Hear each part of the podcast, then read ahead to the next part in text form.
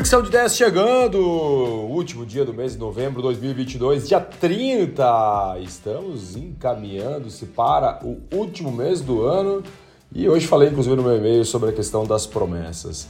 É, dia 31 de dezembro, aqui um mês, nossa próxima virada de mês, ela vai ser cheia de promessas. Eu quero fazer um combinadinho contigo, para que a gente consiga, de alguma forma mais sábia, focar no que precisa ser feito, que são as entregas ação e entrega. Isso é muito importante. Vamos começar aqui com a análise do mercado. Ontem, Ibovespa fechou em quase 2% de eh, subida a 1,96%. Depois eu vou explicar os motivos. Dólar, por sua vez, caiu 1,46%, fechando o dia em R$ 5,29. Lá fora tivemos SP500 caindo 0,16%, Dow Jones subindo 0,01%, Nasdaq que, eh, caindo 0,59%. E na Europa, estoque 50, praticamente estável, caindo 0,03%. Bitcoin, Bitcoin subi, está subindo forte hoje, subindo quase 3%, 2,79% exatamente às 5 horas e 20 minutos, sendo cotado por 16 mil 890 dólares. O petróleo tipo Brent, barril, às 5 horas e 24 minutos, está sendo cotado a 84 dólares e 82 cents o barril, subindo 0,68%. Inclusive o petróleo ontem ele subiu um pouco, olhando muito para a China. Nós falaremos sobre isso também. A China está vindo com novas medidas uh, no que tange a pandemia, a Covid-19, e sabemos que lá na China tivemos ontem, como a gente falou, né, tivemos algumas pessoas fazendo uma espécie de movimento contra as atitudes do governo que estão freando de forma drástica a economia. Nós vamos falar isso na sequência.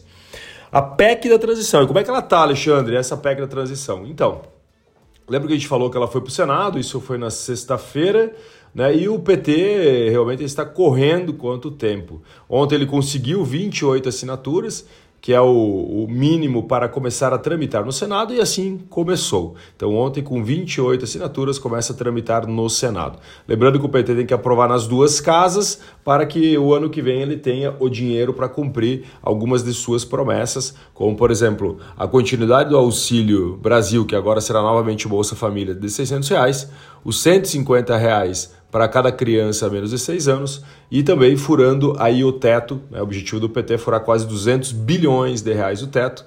Mas temos que entender que também está estão tramitando né, no Senado e na Câmara dos Deputados outras PECs né, que dão uh, regras diferentes do que essa do PT PECs mais enxutas, né? inclusive o mercado ontem, um dos motivos do mercado ter subido quase 2%, foi a questão da possibilidade da aprovação de PECs mais enxutas para 2023. Então agora nós temos que acompanhar com muito carinho, com muito zelo os próximos capítulos, que esse movimento todo vai dizer como serão dadas as cartas em 2023. Uh, IGPM, Índice Geral de Preço Mercado, ele tem queda de 0,56% em novembro. É uma desaceleração, então ele estava caindo de forma um pouco mais severa. E no mês passado, nós tivemos uma queda de 0,97%. Lembrando que o IGPM ele é calculado dos dias 21 do mês anterior até o dia 20 do mês sequente, do mês de referência. Né? Então, por exemplo, esse IGPM aqui de novembro, ele começou a ser calculado em 21 de outubro e finalizou em 20 de novembro, assim como agora, né? começou dia 21, vai até dia 20 de dezembro, o IGPM de, do mês de dezembro. Lembrando que nós estamos há quatro meses consecutivos né, do, com deflação do índice geral do preço do mercado, mas começamos já a observar uma curva de tendência de estagnação e aí depois a gente precisa acompanhar os próximos movimentos. Confiança de serviço no Brasil também ele, ele tem o menor nível em oito meses. Isso mesmo. Confiança ela é medida pela FGV. Lembra que são várias confianças que existem, né? Que nós vamos falar especificamente da confiança no setor de serviços. E nesse mês ela cai para o menor nível em oito meses. Por quê? Principalmente diante do elevado grau de incerteza para 2023. Isso mesmo.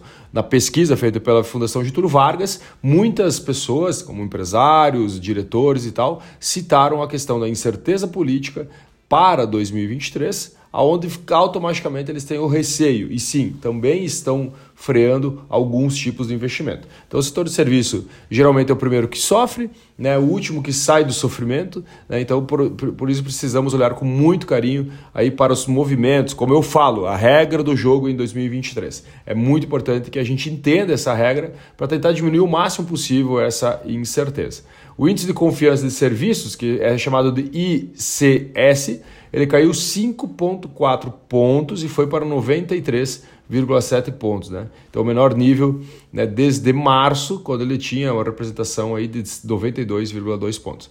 Em dois meses de queda, né, o índice acumulou aí 8 pontos de queda. Lembrando que 100% nesse índice aqui, né, 100% seria neutralidade, abaixo de 100% seria uma expectativa negativa e acima uma expectativa positiva. Preço da indústria. O preço da indústria é calculado pelo IBGE, né, não pelo Getúlio Vargas, como o anterior. E o preço da indústria, agora no mês de outubro, não novembro, outubro, ele caiu 0,85%. É o menor patamar acumulado desde junho de 2020. Então, o índice acumulado nos últimos 12 meses chegou a um nível menor, de né, dois anos e meio, e acumula aí uma alta de 6,38%. É, o, índice, é, de, o índice de preço né, da, da indústria extrativista e de transformação, ela também teve uma, um decréscimo muito grande.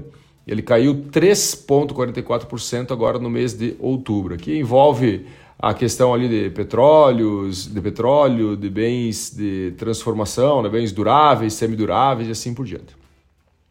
XP realiza cortes de funcionários, mas diz que está contratando. Então ontem eh, rolou aí nos bastidores, inclusive foi até comentado com, por alguns portais, que a XP fez cortes de funcionário, inclusive caracterizando talvez uma demissão em massa, mas a XP negou em nota, né, falou que inclusive está com 180 vagas em aberto.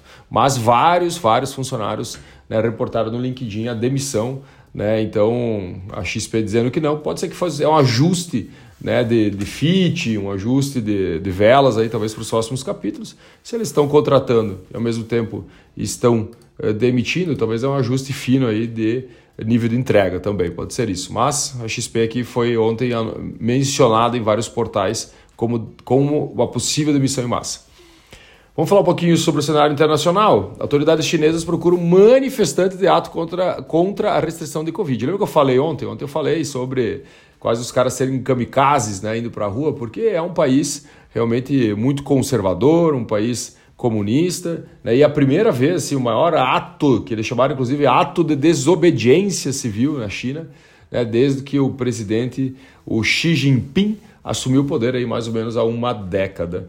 Né? Então eles estão realmente agora chamando várias pessoas para conversar e transcrever os, a, a participação Inclusive, aqui na, na matéria que eu estava lendo, falava muito sobre a questão de pessoas com muito medo, inclusive estão deletando desesperadamente históricos de conversa, né? Porque o medo realmente de algo mais uh, radical acontecer. Pô, se os caras né, prenderam uh, o, o cara que fundou ali Express, o Alibaba, né? Uh, que é uma empresa gigante, imagina o que farão né, com jovens que estão aí no, fazendo algum tipo de movimento uh, anti, anti né, uh, uma desobediência civil, como aqui dito pela própria China. Né?